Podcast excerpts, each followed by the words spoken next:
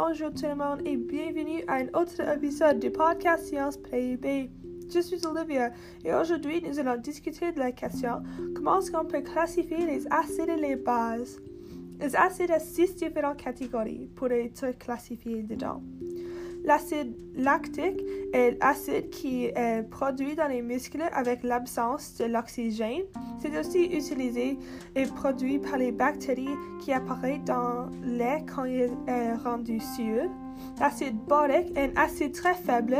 C'est souvent utilisé comme les insecticides et dans les produits nettoyants. Acide citrique est un acide qui est produit dans les fruits comme les citrons et les oranges. C'est souvent utilisé pour diminuer le niveau de pH dans les crèmes et l'océan et pour fabriquer des bons de bain. Acide acétique est un acide un liquide incolore qui on peut trouver dans les différents types de vinaigre. C'est aussi utilisé de nombreuses façons différentes au cours des années des solvants, des conservateurs jusqu'au parfum. Acide chlorhydrique est un monoacide très fort. Il se dissout totalement dans l'eau et ce type organique de l'acide chlorhydrique peut être trouvé dans les estomacs de certains animaux.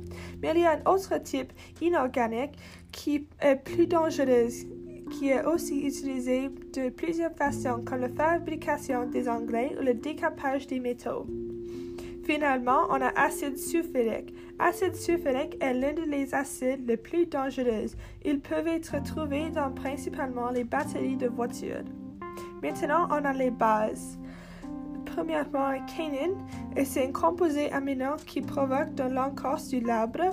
Il a été utilisé à l'origine comme un traitement contre le mais a été rapidement trouvé dans l'eau tonique ici bien que l'on se demande s'il vraiment sauve gêné.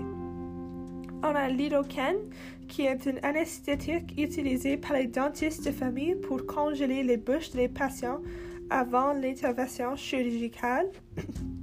L'hydroxyde de sodium est un produit chimique de base utilisé pour fabriquer la variété des organes des produits différents qui rangent le savon de main, le verre et les nettoyants de maison. Hydroxyde potassium est utilisé premièrement pour le savon liquide et ensuite on a l'ammoniac. Un ammoniac est un composé chimique à base d'hydrogène et d'azote. C'est un produit qui doit être manipulé avec beaucoup de précautions et souvent trouvé dans les solutions de nettoyage. Eh bien, c'est la fin de l'épisode. À la prochaine fois, nous parlerons de la manifestation d'acides et les bases dans les systèmes biologiques.